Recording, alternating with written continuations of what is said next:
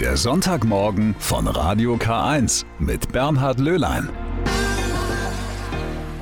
So, da ist er also endlich da, der erste Advent. Und dazu begrüße ich Sie sehr, sehr herzlich an diesem Sonntagmorgen. Ja, es wird die längste Adventszeit ever sein.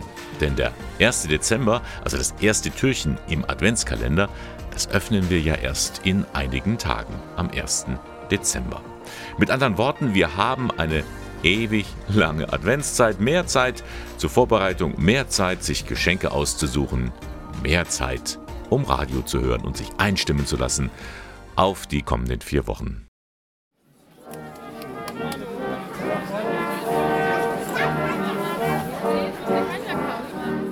Endlich ist er wieder eröffnet worden am vergangenen Mittwoch. Der Christkindlmarkt in Ingolstadt. Übrigens einer der ältesten in ganz Deutschland. Und was hat man da gesehen? Viele strahlende Gesichter. Endlich kann man sich wieder begegnen auf dem Theaterplatz. Und besonders gestrahlt hat auch Antonia Schrei. Die noch 17-Jährige aus der 12. Klasse an der Voss ist nämlich in diesem Jahr das Christkindl. Ein weißer Engel. Eine Rolle, die sie gerne annimmt, hat sie doch schon mal Erfahrungen sammeln können am Caritas-Zentrum St. Vinzenz in Ingolstadt. Wie fühlt es sich an, Engel zu sein?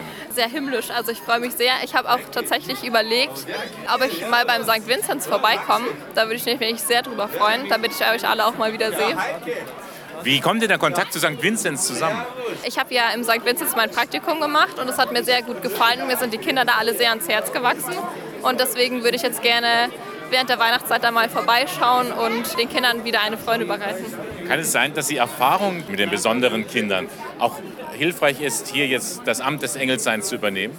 Ich denke auf jeden Fall, also jeder Kontakt mit Kindern ist jetzt auf jeden Fall eine gute Vorübung gewesen für das, was jetzt hier auf mich zukommt. Und deswegen bin ich sehr froh, dass ich die Erfahrung jetzt schon sammeln konnte. Richtig glücklich darüber, dass es wieder einen Christkindlmarkt gibt, ist vor allem der Nikolaus, alias Rainer Steinhilper. Seit genau 35 Jahren ist er in dieser Rolle auf dem Ingolstädter Christkindlmarkt unterwegs. Ein ganz tolles Gefühl. Die letzten Jahre hat es mir wirklich gefehlt. Die vielen Kinder, die einen umringen, die sich freuen, dass es wieder Weihnachten will, das fehlte einfach. Und jetzt ist es endlich wieder soweit. Und ich freue mich schon auf die nächsten vier Wochen. Ja, und der Nikolaus ist ja nicht nur da, um Geschenke zu verteilen, er ist auch da, um eine gute Botschaft mitzugeben. Richtig, also ich hoffe, dass die Leute diese Zeit nutzen, mal wieder zu sich zu kommen, etwas ruhiger zu werden und sich so auf dieses ganz besondere Fest im Jahr vorbereiten. Hoffen wir, dass es in Frieden über die Bühne gehen kann. Ein Wunsch des Nikolaus? Viele, viele Kinder hier und vielleicht auch ein bisschen Schnee. Einen Lutscher brauchen wir noch, Nikolaus. Einen Lutscher, Lutscher? braucht die Emily. Das ist Nein, da muss ich, da muss ich aber ganz tief graben. Ja, alle sind glücklich. Wie immer, wenn der Christkindlmarkt in Ingolstadt oder auch anderswo in der Region losgegangen ist. Es ist eine Form der Vorbereitung auf Weihnachten hin, eine andere, wie man den Advent vielleicht auch etwas anders feiern kann. Den gibt's gleich, nach etwas Musik.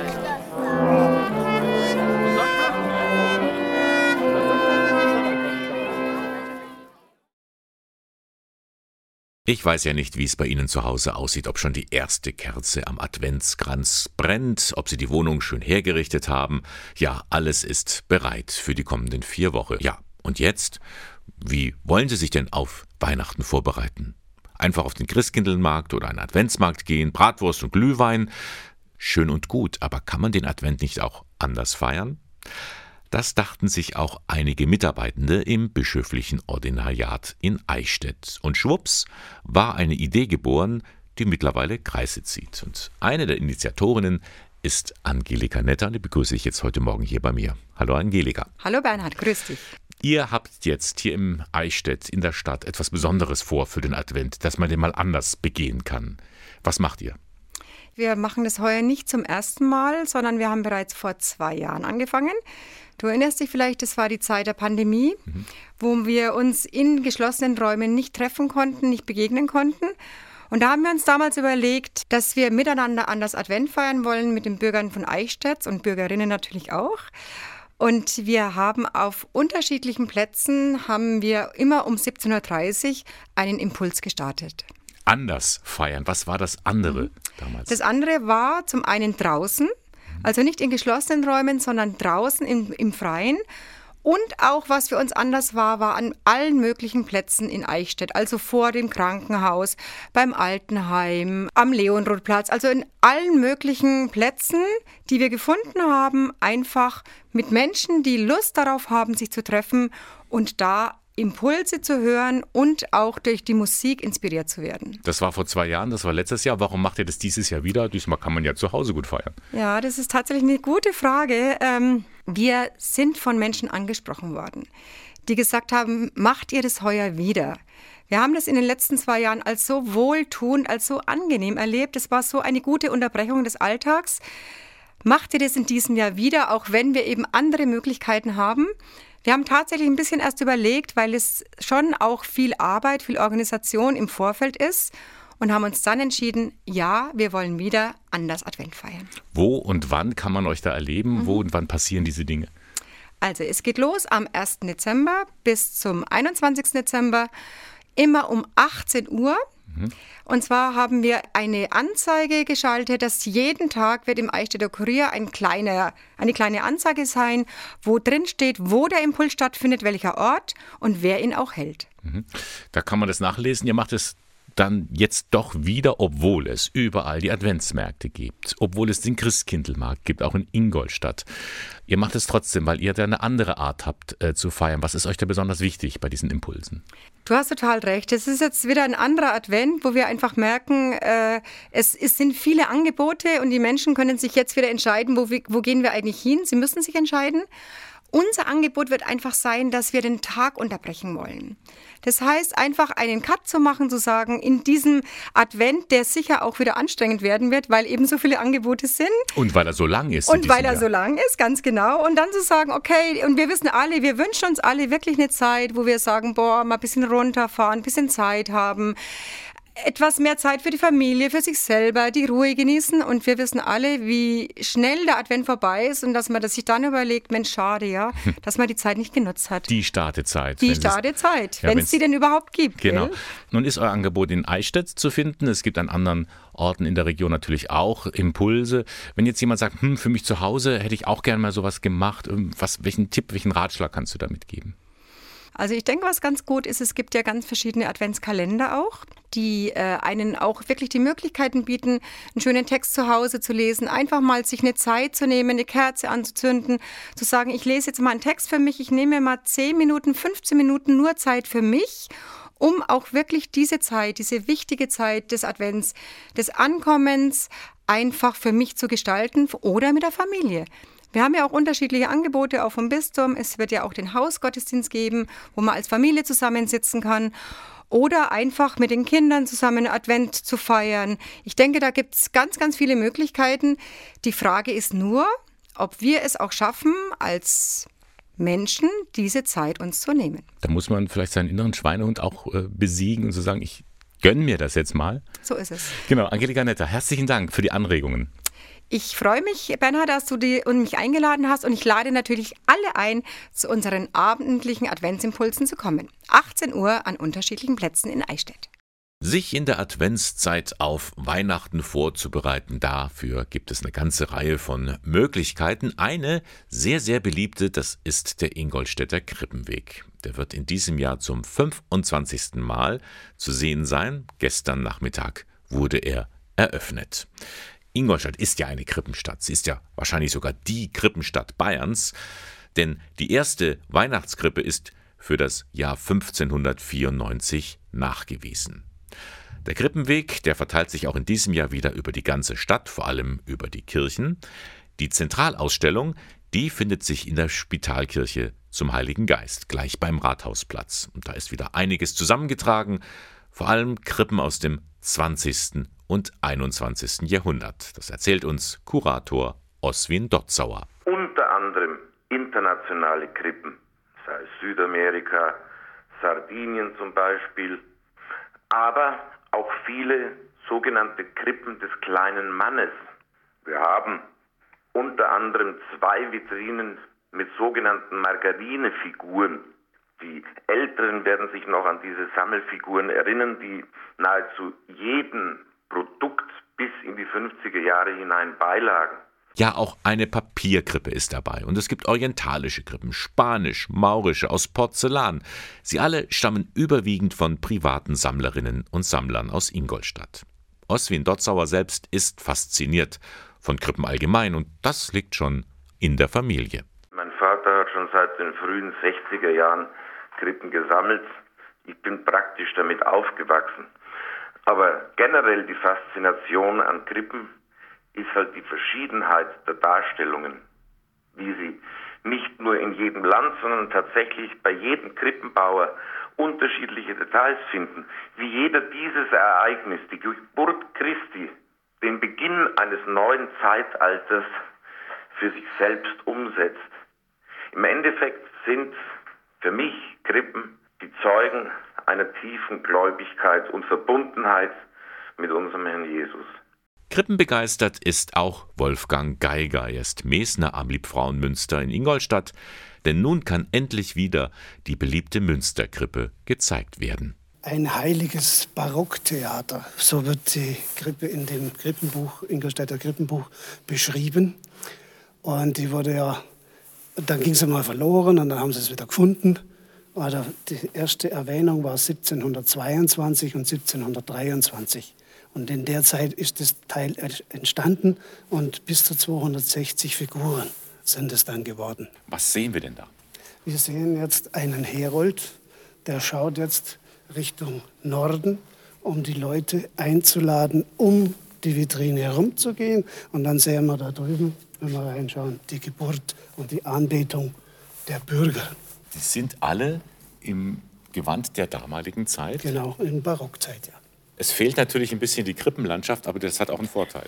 Das hat einen Vorteil. Die Krippe war ja bis vor, bevor wir kommen sind, äh, war die in, in einem Südturm drin, in einer Landschaft eingebettet mit Naturalien. Und da hat sich dann der Holzwurm und die Motten und was man halt so nicht brauchen kann, gebildet und haben die dann sehr beschädigt. Da musste zuerst der Holzwurm vergast werden und die Kleidungsstücke wurden dann äh, sorgfältig restauriert und dann in, in säurefreien Kartons aufbewahrt. Gehen wir mal auf die andere Seite. Die andere Seite. Dann. Jetzt kommt die Königin von Saba mit ihrem Gefolge. Und das ist schon interessant, wie die Tiere gestaltet sind. Nämlich? Da sind die Elefanten an große und an kleinen. Und der Kleine, der erinnert so an einen R4, ans, an die Gangschaltung. Schauen Sie da mal den Rüssel, wie der ausschaut. Man hatte eben keine Vorstellung, wie die Tiere aussahen. Die haben sich orientiert an der Decke von der Asamkirche. Der Asam hat natürlich die Kirche, Tiere auch im Original nicht so, Nee, man hat halt erzählt und, und für das, dass die nur aus Erzählungen wussten, haben sie das ganz gut gemacht. Was fasziniert Sie persönlich so sehr an dieser Krippe? Ja, dass sie jetzt in neuem Glanze dasteht und, und dass sie auch jeder sehen kann. Die Leute haben ja das äh, vermisst. Das kam ja auch im Radio äh, immer an, wenn der Krippenweg Eröffnung war, äh, kamen die Leute und wollten die Krippe sehen, weil das hat man dann jedes Jahr verkündet im Radio und so. Und dann sind die daher gereist von Berlin und sonst wo und dann war nichts und das war dann doch schon ein wenig enttäuschend, gell? Aber das war BR und halt die anderen Radios. Anderen. Gut. Ja, jetzt ist sie auch endlich wieder zu sehen und Teil des Krippenwegs in Ingolstadt, die Krippe im Liebfrauenmünster. Für alle Krippen gibt es übrigens ein schönes Heft, das finden Sie überall in der Stadt und dann können Sie sich auf den Weg machen von heute an auf dem Ingolstädter Krippenweg. Ho, ho, ho, besingt sie ja heute am Sonntagmorgen mit Radio K1. Recht flott, recht dynamisch, nicht sehr romantisch eigentlich. Aber wenn Sie romantische Orgelmusik mögen und spirituelle Impulse zum Advent, dann sind Sie am kommenden Mittwoch um 17 Uhr in der Eichstätter Schutzengelkirche am richtigen Platz. Denn da gibt es ein Konzert der Eichstätter Dommusik zu hören und zwar bei Kerzenschein. Schöner kann man sich eigentlich gar nicht auf Weihnachten vorbereiten. Domorganist Martin Bernreuter spielt romantische Orgelmusik und geistliche Impulse zum Advent spricht Pia Sommer. Und eine Stunde lang haben Sie Gelegenheit, adventliche Musik und Texte auf sich wirken zu lassen. Der Eintritt ist frei, Spenden sind erwünscht. Das Ganze am kommenden Mittwoch 30. November ab 17 Uhr in der Eichstätter Schutzengelkirche. Weitere Informationen finden Sie im Internet unter eichstätter-domusik.de. Irgendwie hat das nicht mehr in unsere Zeit gepasst. Lange Zeit stand die katholische Kirche im Verdacht, ihren Mitarbeiterinnen und Mitarbeitern ins Schlafzimmer zu schauen. Bildlich gesprochen. Wer ein zweites Mal heiratete oder Homosexualität offen lebte, konnte gefeuert werden. Nun hat die Kirche ihr Arbeitsrecht geändert. Ist der Reform der große Wurf?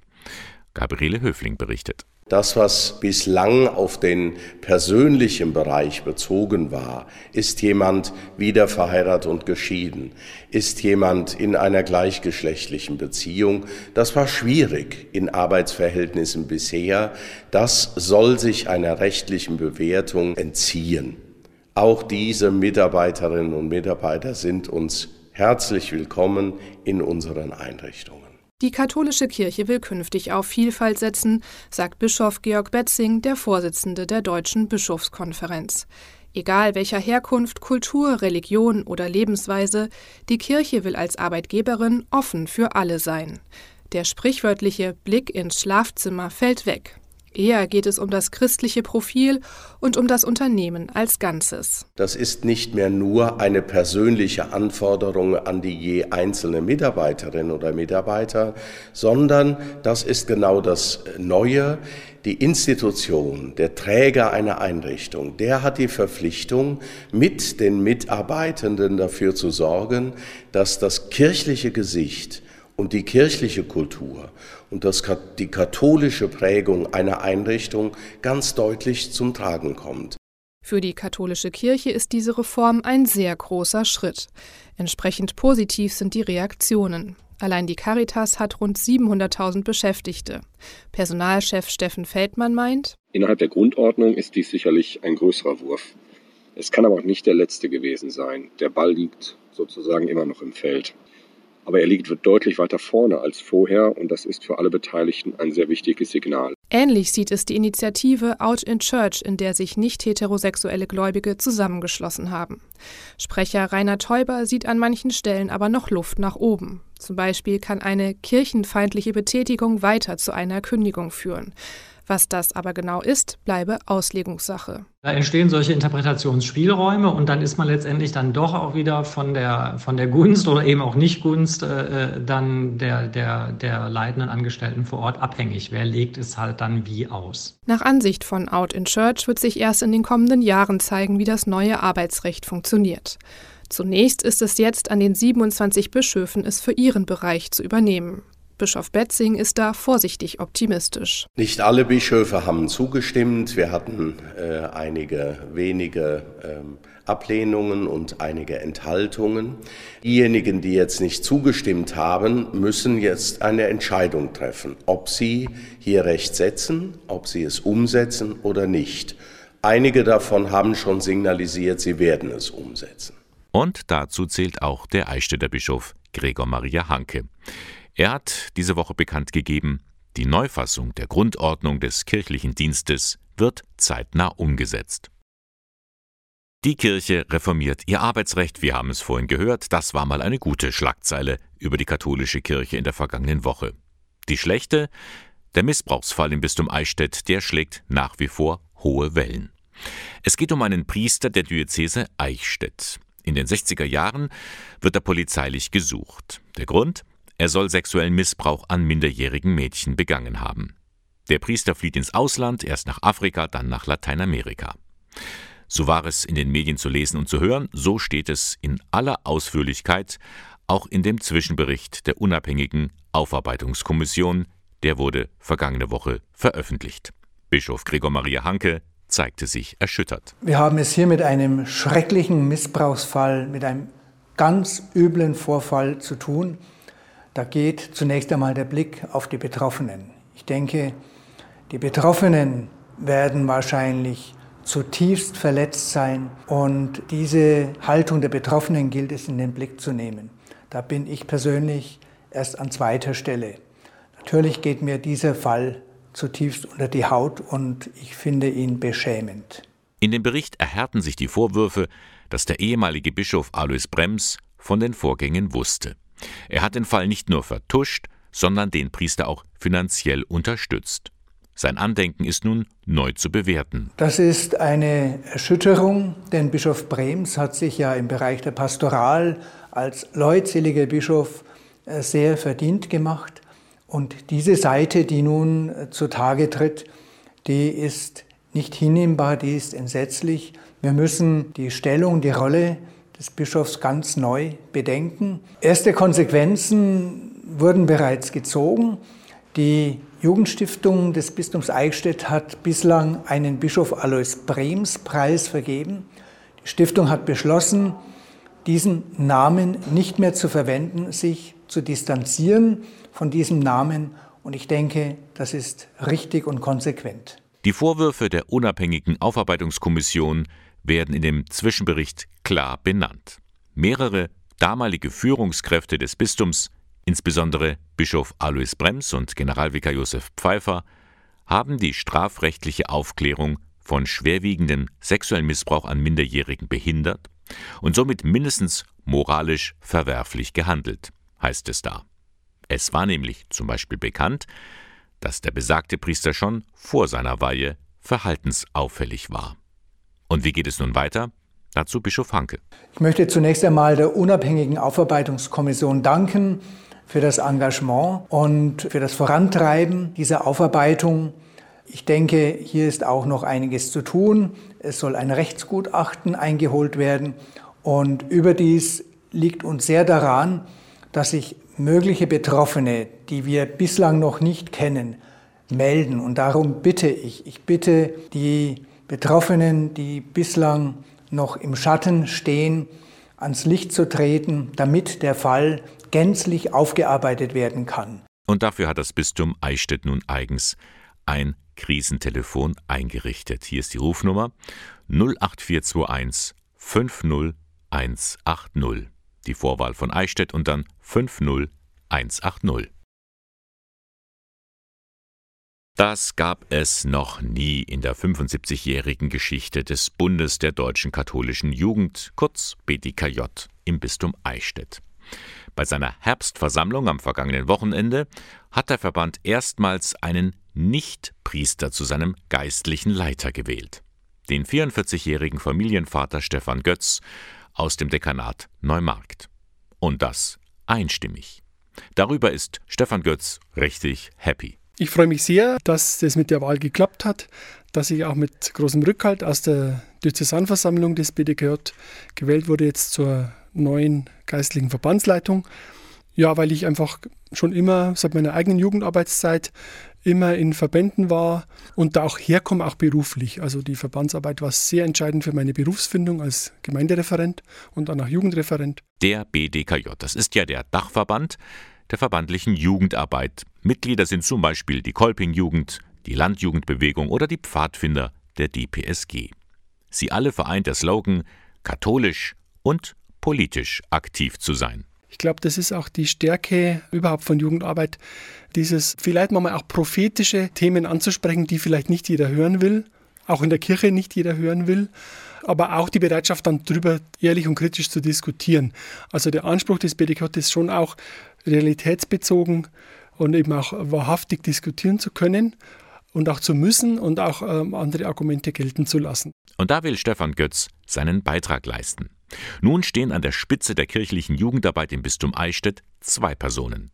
Da ist zum einen Corbinian Müller, er ist seit September der Jugendpfarrer, der vor allem die Jugendlichen in den Gemeinden vor Ort unterstützen möchte. Und eben Stefan Götz als geistlicher Leiter des BDKJ. Hier will er Impulse geben für den Verband im doppelten Sinne. Verbände verbinden uns als Menschen und gleichzeitig kann die verbandliche Arbeit von Jugendverbänden, aber auch, äh, sage ich sehr bewusst, auch von den Erwachsenenverbänden, kann, glaube ich, immer noch einen sehr großen Beitrag leisten, auch Wunden zu heilen in der, in der Gesellschaft und auch in der Kirche.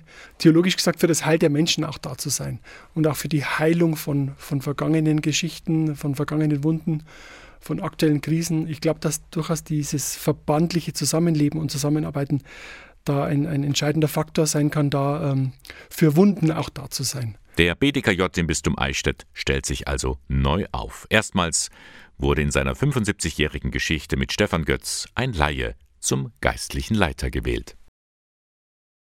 Ja, wenn wir so in die Schlagzeilen der vergangenen Woche schauen, dann kann man eigentlich nur sagen, die Kirche, die befindet sich im Keller.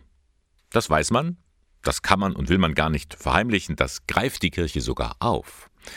Kirche im Keller. Unter diesem Motto finden demnächst immer am Sonntag Treffen statt, und zwar im Restaurant Bauerkeller in Greding. Das liegt gleich an der A9, etwas nördlich von Eichstätt. Bei diesen Treffen will man die Verbindung von Glauben und Leben neu entdecken. Gerade weil viele spüren, dass sich die Kirche in einer Krise befindet, also irgendwie im Keller. Ja, und das soll auch ermutigen, sich mit anderen zu treffen, sich auszutauschen, mal so richtig zu sprechen über Gott und die Welt. Das ist ein Angebot von Mitarbeitenden des Bonifatiuswerks in der Diözese Eichstätt. Sieben Treffen sind geplant. Los geht's am kommenden Sonntag, den 4. Dezember um 17 Uhr. Und diese Treffen finden alle statt im Restaurant Bauerkeller in Greding. Das befindet sich in der Kraftsbucher Straße 1 direkt an der A9 in Greding. Alle Termine sind ja insgesamt sieben geplant und was da so geboten wird, das können Sie in Ruhe noch einmal im Internet nachlesen unter bistum-eichstätte.de slash Bonifatiuswerk. Blicken wir zurück auf das Jahr 2013. Am 13. März wird Jorge Mario Bergoglio zum Oberhaupt der katholischen Kirche gewählt, Papst Franziskus. Einen der Kardinäle, den damals viele auf ihrer Liste hatten, das war Albert Malcolm Ranjit, Erzbischof von Colombo in Sri Lanka. Papst wurde er nicht, dafür hat er umso mehr seitdem seine Stimme erhoben im Kampf gegen Armut in seinem Land und vor allem im Kampf für mehr Gerechtigkeit. Denn noch immer ist nicht klar, wer genau hinter den Anschlägen auf christlichen Kirchen stand, bei denen im Jahr 2019 über 250 Menschen starben. Zurzeit hält sich Kardinal Reinstedt in Eichstätt auf. Er ist Gast des Eichstätter Bischofs. Gelegenheit für mich für ein Gespräch mit einem Mann, der in der Weltkirche zu Hause ist. Herr Kardinal, was führt Sie zurzeit nach Deutschland? Warum sind Sie hier Gast in Eichstätt? Ich bin äh, also als Student, Priesterstudent damals in äh, den 70er Jahren, habe ich in Amberg, Oberpfalz, in einer Fabrik gearbeitet und äh, für Ferienzeit und habe ich Deutsch lernen angefangen. Und später als Priester, junger Priester, bin ich hier gewesen, oft und in der Diözese Münster Aushilfe gemacht für, für äh, Sommerzeit. Später teilweise äh, unsere Verhältnisse zwischen äh, Leuten in Deutschland und Sri Lanka sind so stark geworden, dass verschiedene sind nach Sri Lanka gekommen und dort äh, meine Schwester hat dann einen jungen Mann aus Deutschland äh, verheiratet. Die Kirche in Sri Lanka, Ihre Heimat, Sie sind ja Erzbischof von Colombo. Diese Region ist vielen von uns nicht so bekannt. Vielleicht können Sie ein bisschen erzählen, ja. wie lebt sich dann als Christ in Sri Lanka, wenn man so eine Minderheitssituation ist? Kann man dann glaubenfrei leben? Ich glaube, dass äh, das ist eine Hilfe für uns als eine Minderheit äh, leben, weil Mehrheit sind Buddhisten und auch einige Hindus und Muslims auch dazu. Diese Leute geben uns eine Herausforderung. Die Katholiken in Sri Lanka sind sehr, sehr aktiv in der Kirche und machen mit uns äh, sehr gern. Man muss sich also praktisch zu Christus bekennen in Ihrem Land. Ja, sicher. Wir können, wir, die, die anderen wollen sehen, was ist besonders im Christentum. So, das müssen wir als äh, Anhänger Jesus Christus, müssen wir dann Zeugnis geben. Nicht ganz ungefährlich. Wir erinnern uns, vor zwei Jahren gab es die schrecklichen Anschläge in den Kirchen, an Ostersonntag auch noch. Äh, extremistische Muslime mhm. standen wohl dahinter. Aber aufgeklärt ist die Sache noch nicht. Noch nicht, weil wir haben das Gefühl gehabt, dass äh, so ein großes Attentat könnte nicht einfach passieren äh, ohne einen Grund. Wir wollten wissen, warum, warum sowas passiert ist und wer und was. Das wollten wir wissen und wir haben immer gefragt. Weil später wir haben äh, kennengelernt, dass die Regierung wusste über diese möglichen Attentate. Und auch haben sie die Leute kennengelernt. Sie haben gewusst, dass diese Gruppe ist gefährlich und dass sie würden einen Attentat machen, hat die Regierung gekannt. Äh, auch die indische Regierung hat äh, viermals äh, unsere sri lankesische Regierung gewarnt, dass sowas passieren wird. Aber sie haben nichts getan, gar nichts getan, um sowas zu vermeiden. Warum? Was sind die Gründe dafür? Der Präsident, der die Wahl gewonnen hat, haben wir auch Verdacht auf ihm, dass vielleicht er und die militärischen Leute, die mit ihm waren, waren zusammen in diesem Komplott, dass in Sri Lanka überhaupt eine Islamophobie organisieren. Und das, äh, dann könnte man sagen, äh, geben Sie mir die Stimme, ich werde in Sri Lanka Ruhe und Frieden und kein mehr Terrorismus erlauben und so weiter. Sie sind ja ein Mann des Ausgleichs. Sie wollen den Dialog unter den Religionen und Sie plädieren für Gewaltfreiheit. Glauben Sie, dass das geht, dass die Menschen diese Gewaltfreiheit in ihrem Land durchziehen gegen die Regierung? Ja, wir haben immer diese Gewalt gehabt in Sri Lanka. Wir haben 30 Jahre Krieg gehabt vorher zwischen Singalesen und Tamilen. Und das, war, das, ist, das Problem auch ist nicht, noch nicht gelöst. Äh, es gibt keinen äh, Krieg mehr, aber die Probleme gehen weiter zwischen die beiden Gruppen. Wir wollen ein Sri Lanka, wo alle Religionen, alle Rassen zusammen sind und sie arbeiten als Bruder und Schwester und wohnen in einem Land mit Zufriedenheit und Freiheit und alles, was als äh, Menschen wir Recht haben dafür. Ist das für Sie auch zurzeit gefährlich, äh, wenn Sie Ihre Stimme erheben? Müssen Sie um Ihr Leben fürchten? Ich glaube so, weil äh, verschiedene Warnungen sind gekommen schon. Aber ich bin äh, ein Hirte. So, der Hirte muss vorne gehen. Und alle diese Anschläge muss er an sich nehmen. Und das ist meine Aufgabe. So muss ich keine Angst haben dafür. Und Sie sind ja auch jemand, der sich um die armen Menschen einsetzt. Das ist Ihnen ich, ein Herzensanliegen. Ja, ja, ja, Der Heilige Vater hat uns den Weg gezeigt und äh, Jesus hat den Weg gezeigt. So, wir müssen auch diesen Weg gehen. Jetzt in Sri Lanka gibt es so viel Armut, weil die Ökonomie ist äh, kaputt gegangen und deswegen Armut ist hochgestiegen und der Heilige Vater hat verschiedene Mal uns Geld geschickt, um diese Armen äh, zu kümmern. Und das machen wir immer noch. Und dieses kommende Weihnachtsfest, wir wollen ein Weihnachtsfest machen der Armen. Weil Jesus ist in einem, äh, wie sagt man, einer kleinen Grotte geboren. Ohne äh, Reichtum und, und als ein armer Mensch ist er geboren. So, wir, wir haben gesagt, diese Weihnachten zelebrieren wir mit, mit den Armen sagt Kardinal Ranjit, Erzbischof von Colombo in Sri Lanka. Zurzeit hält er sich in Eichstätt auf. Die erste Kerze brennt also und vielleicht nicht nur die. Vielleicht ist es bei Ihnen daheim jetzt so richtig gemütlich geworden, denn Kerzenlicht erhält nicht nur die Wohnung, es sorgt auch für die richtige Atmosphäre. Gerade jetzt in der Adventszeit. Und das aus gutem Grund, weiß mein Kollege Christian Turey. Er wollte wissen, warum kommt bei den Menschen dieses Licht so gut an? Und warum spielt es auch in der christlichen Religion eine so große Rolle? Kein Adventskranz ohne Kerzen, kein Christbaum ohne Kerzen, egal ob echte oder elektrische. Die Vorweihnachtszeit und das Fest Weihnachten kann man sich gar nicht ohne Kerzen vorstellen.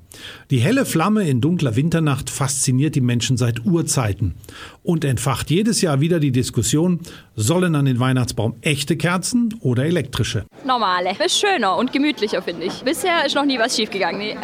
Elektrische Lampen, weil es ganz einfach sicherer ist, wie offenes Licht am Trocknen trockenen Baum. Bienenwachskerzen, weil wir es schöner und stimmungsvoller finden. Früher hatten wir Kerzen, aber die Gefahr mit Kleinkindern und so war dann zu groß und hat man auf elektrisch und jetzt ist es einfach angenehmer und leichter. Kerzenmacherin Sigrid Obermeier sieht solche Diskussionen ganz gelassen. Denn ihr Geschäft mit Kerzen zündet wie eh und je. Es wird nicht schwieriger, weil die Kerze so tief im Menschen verankert ist und das Feuer, dass das, glaube ich, immer Abnehmer findet.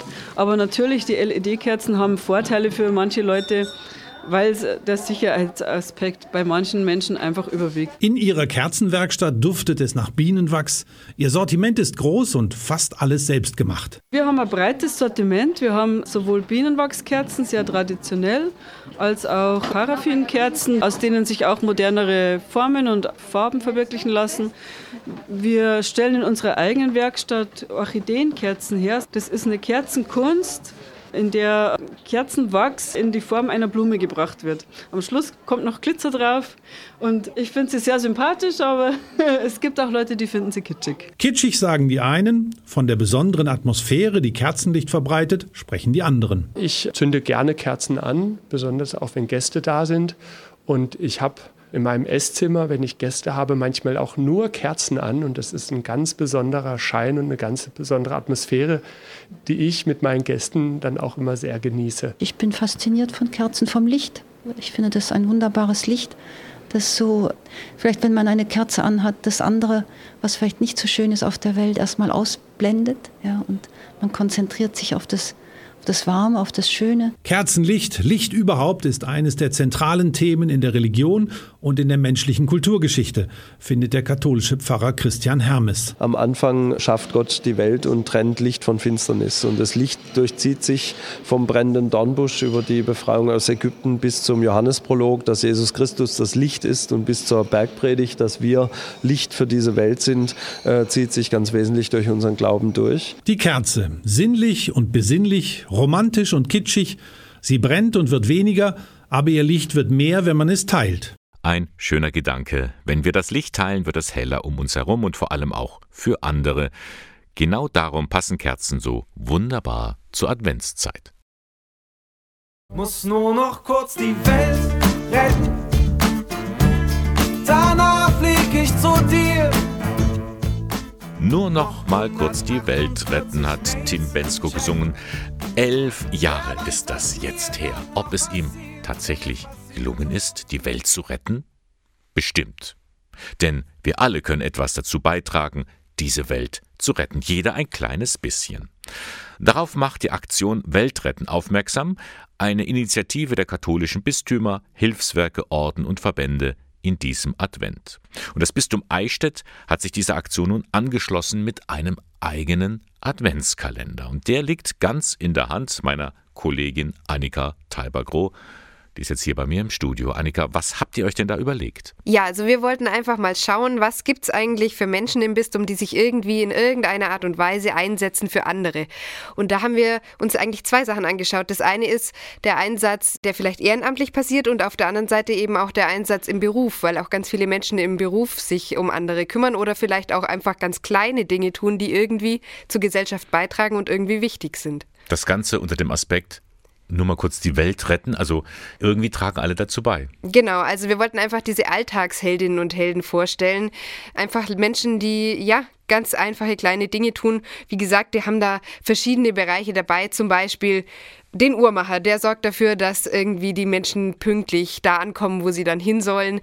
Oder die Ehrenamtliche, die schon seit Jahren den Seniorenkreis leitet und einfach dafür sorgt, dass auch ältere Menschen miteinander in Kontakt kommen. Und vielleicht auch, ähm, ja, einen Hospizbegleiter habe ich zum Beispiel getroffen, der Kinder begleitet, die in der Trauer sich befinden, die einfach um ein Familienmitglied trauern und ähm, ja, so ganz wichtige Arbeit einfach leisten. Das sind alles Menschen hier aus der Region. Genau, also wir haben versucht, das Ganze übers wirklich über das ganze Bistum zu verteilen. Also ich bin sowohl in Wolframs-Eschenbach gewesen, als in Nürnberg, als auch in Berching und dann eben in Ingolstadt und in Eichstätt. Also da haben wir wirklich über das ganze Bistum gestreut, weil es gibt ja auch einfach überall Menschen, die sich für andere einsetzen. Mhm. Wie wird das jetzt dann zu sehen sein und wo kann man diesen Adventskalender erleben? Der ist bei uns online zu finden und zwar nicht auf der Homepage, sondern tatsächlich bei uns auf Social Media, also auf den ganzen Kanälen. Wir sind bei Facebook, bei Instagram und bei Twitter und da freuen wir uns natürlich, wenn alle sich mal reinklicken. Du bist jetzt ganz schön rumgekommen. Hat dir das jetzt auch irgendwie was äh, gebracht oder eine Rückmeldung bekommen? Siehst du die Welt jetzt auch ein bisschen anders als vorher? Ja, also man wird sich doch immer wieder inspiriert einfach von den Menschen und man sieht, dass auch wirklich ganz kleine Dinge schon was Großes verändern können und ich glaube, das kann einfach jeder in diesem Advent mitnehmen und vielleicht auch selbst überlegen, was kann er tun oder sie tun, um die Welt ein bisschen besser zu machen. Die Welt retten, drunter machen wir es nicht. Annika, danke schön. Gerne. Diesen Adventskalender, den kann man ab dem 1. Dezember erleben auf den Social-Media-Kanälen der Diözese Eichstätt. Dann gibt es für jeden Tag ein Foto und ein Impuls von Menschen, die mit ganz kleinen oder sogar alltäglichen Dingen die Welt retten. Muss nur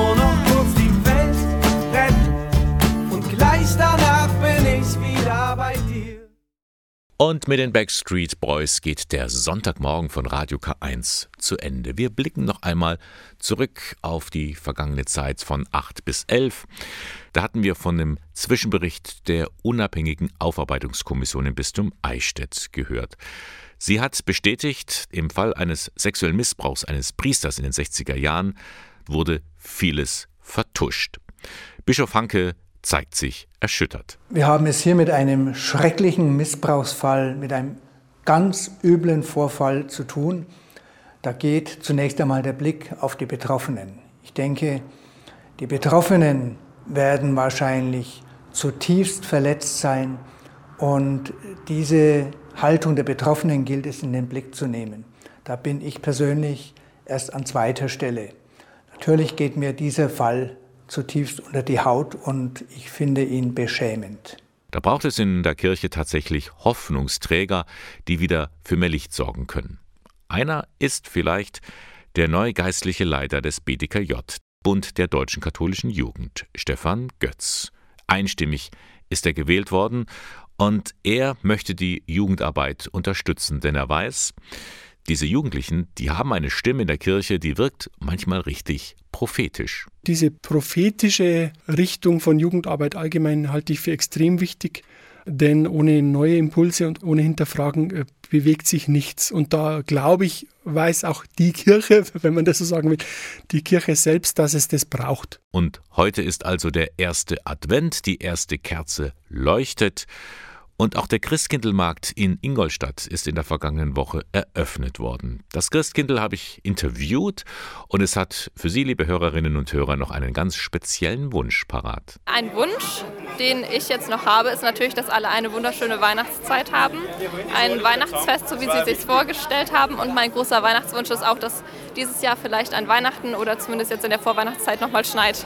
Ja, vielleicht wird es ja einmal Wirklichkeit. Weiße Weihnacht hatten wir schon lang nicht mehr. Das war der Sonntagmorgen von Radio K1 am ersten Advent. Moderation und Redaktion der Sendung Bernhard Löhlein. K1 finden Sie in der Luitpoldstraße 2 in Eichstätt. Wir hören uns am nächsten Sonntag wieder. Bis dahin eine gute Woche.